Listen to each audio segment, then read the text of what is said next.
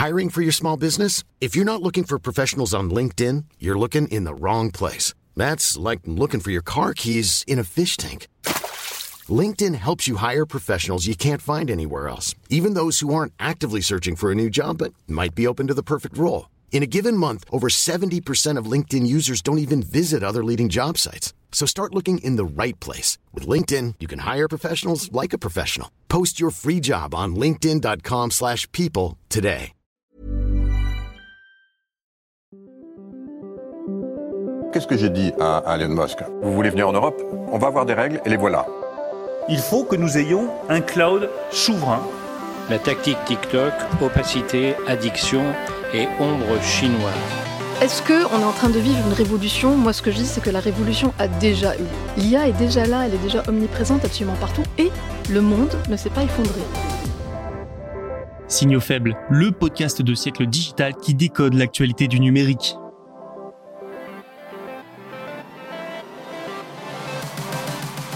Salut à toutes et à tous, nous sommes le jeudi 4 janvier 2024, vous écoutez bien Signaux faibles, la quotidienne de siècle digital. Au sommaire aujourd'hui, ça y est, les premiers satellites SpaceX capables de se connecter directement au téléphone portable ont été lancés.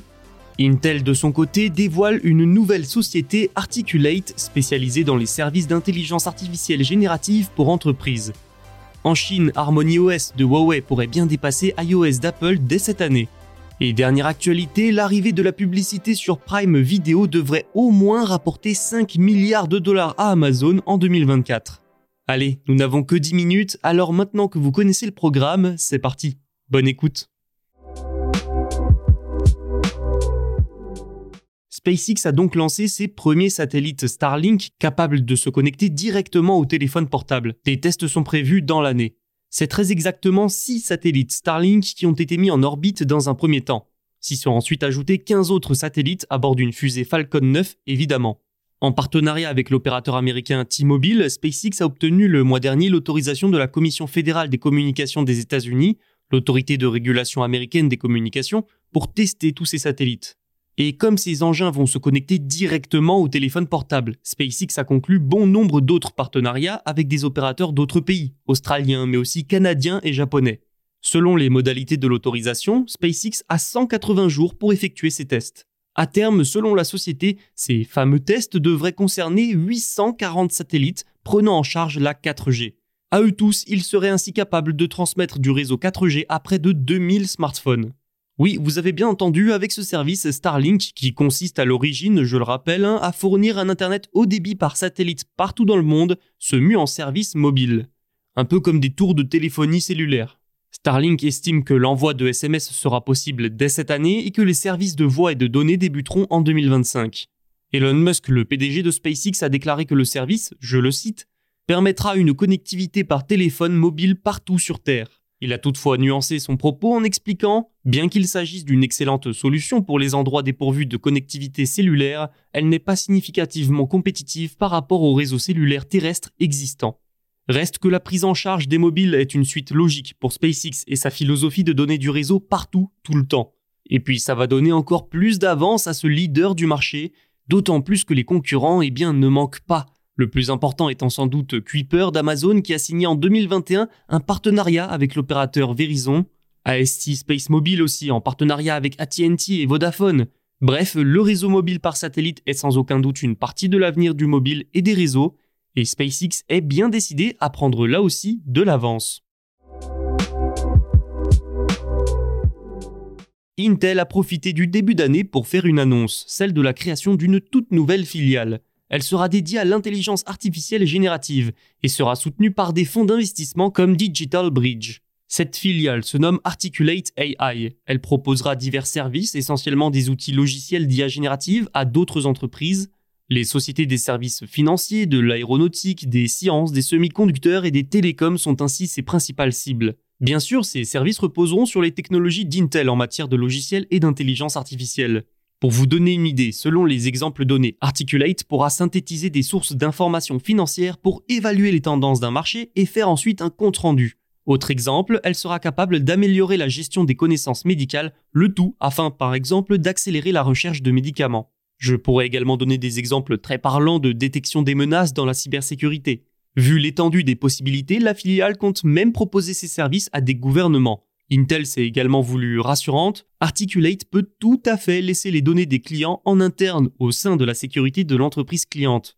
En d'autres termes, l'entreprise laisse le choix à ses clientes entre un déploiement cloud, sur site ou hybride.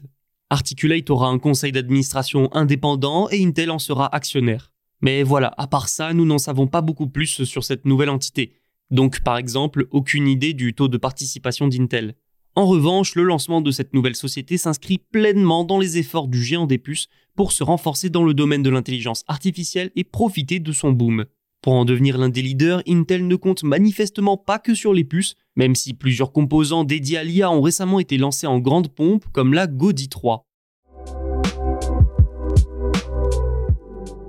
Harmony OS, c'est le système d'exploitation pour smartphones et tablettes du chinois Huawei.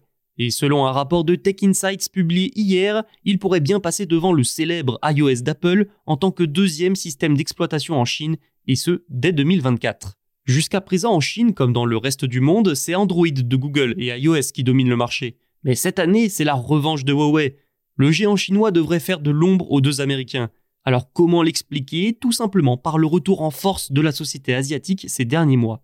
Dès 2019, Huawei a été la cible des autorités américaines et européennes. L'entreprise a même été placée sur liste noire des États-Unis et particulièrement visée lors des sanctions de ces dernières années. Dans divers secteurs, l'entreprise a perdu pas mal de terrain. Mais elle travaillait dans l'ombre à son retour en force. Ce fut chose faite cet été avec la sortie de son dernier smartphone, un smartphone 5G, le Mate 60 Pro. Ce dernier embarque une puce de 7 nanomètres, tellement avancée que c'est censé être inaccessible pour la Chine et ses entreprises à cause des sanctions américaines sur les semi-conducteurs. Une avancée technologique donc, ainsi qu'un camouflet pour les Américains et leurs restrictions contre l'empire du milieu. Autre effet collatéral de la sortie de ce smartphone, ça a aiguisé un sentiment de ferveur patriotique, de voir une entreprise du pays, particulièrement visée par des pays étrangers, de parvenir à remonter la pente et de sortir un appareil aussi performant. Donc voilà pour le contexte autour de Huawei. Et dans le même temps, le contexte autour de l'iPhone en Chine n'est pas tout rose. Déjà, Apple, c'est une entreprise américaine, et vu la guerre technologique et politique dont on vient de parler entre la Chine et les États-Unis, autant vous dire que les entreprises américaines, eh bien, elles n'ont pas bonne presse. Ensuite, depuis plusieurs mois, de plus en plus d'administrations et d'autorités chinoises demanderaient à leurs employés de ne plus utiliser d'iPhone et d'opter plutôt pour des alternatives locales, à tout hasard comme Huawei. Alors nous sommes encore loin de l'interdiction de masse, hein, mais c'est important tout de même. Harmony OS devrait aussi franchir une étape euh, importante en 2024 avec le lancement d'Harmony OS Next, une nouvelle version qui ne permettra plus du tout de prendre en charge une application tirée d'Android, parce qu'avant, Harmony OS bénéficiait malgré tout de la compatibilité et des applications déjà établies dans l'écosystème Android. Maintenant, ce ne sera plus le cas. Huawei devrait lancer une version préliminaire au premier trimestre 2024. De nombreux grands éditeurs d'applications mobiles comme Alibaba ont déjà annoncé travailler sur des versions de leur plateforme pour Harmony OS Next, voilà qui devrait encore un peu plus étendre la portée de ce système d'exploitation chinois au détriment des Américains. Plus de 700 millions d'appareils fonctionnent actuellement sur Harmony OS. Vous n'avez sûrement pas raté cette actualité. Amazon a récemment annoncé l'arrivée de la publicité sur Amazon Prime Video. Et pour ne pas en avoir, il faudra payer plus, probablement 3 dollars par mois supplémentaires en Amérique du Nord, zone où ce changement interviendra en premier. Mais si l'on prend un peu de recul, on se rend compte que la publicité plus globalement ne cesse de gagner en importance dans les activités d'Amazon.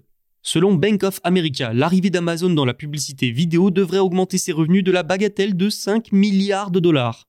Et ce, surtout grâce aux nouvelles publicités diffusées sur Prime Video. Mais là, un petit rappel s'impose. Les publicités sur le service de streaming d'Amazon commenceront à apparaître en Amérique du Nord le 29 janvier, puis elles seront étendues à l'international dès le 5 février. Et donc Amazon vendra pour environ 3 milliards de dollars de publicité sur Prime Video cette année. Mais ce n'est pas tout. 1,8 milliard de dollars supplémentaires devraient arriver dans les caisses grâce aux abonnés qui vont payer les 3 dollars en plus pour ne pas avoir de pub. Selon les premières estimations, 70% des abonnés ne payeront pas ces frais. Comme je vous le disais, il faut aussi inscrire cela dans l'activité publicitaire plus large d'Amazon. Cette dernière concerne principalement les annonces de recherche et d'affichage sur sa boutique en ligne, ça lui a quand même rapporté 12,1 euh, milliards de dollars au cours du trimestre clos le 30 septembre, donc 8,5% euh, du chiffre d'affaires total, ce qui n'est pas négligeable. Et l'arrivée de la pub sur Prime Video, au-delà de mieux monétiser un service qui peine à rapporter réellement de l'argent, ça montre surtout que le géant américain accélère encore un peu plus sur la publicité. Alors oui, la publicité, c'est peut-être la source de revenus la plus petite d'Amazon, mais c'est aussi celle qui connaît la croissance la plus rapide. Cet épisode touche à sa fin, merci de l'avoir écouté. Je rappelle qu'il est possible de s'abonner pour ne manquer aucun épisode et que tous nos podcasts sont disponibles sur les plateformes de streaming et sur siècledigital.fr. À bientôt. Even on a budget, quality is non-negotiable. That's why Quince is the place to score high-end essentials at 50 to 80% less than similar brands. Get your hands on buttery soft cashmere sweaters from just 60 bucks, Italian leather jackets, and so much more. And the best part about Quince, they exclusively partner with factories committed to safe, ethical, and responsible manufacturing. Elevate your style without the elevated price tag with Quince. Go to quince.com slash upgrade for free shipping and 365-day returns.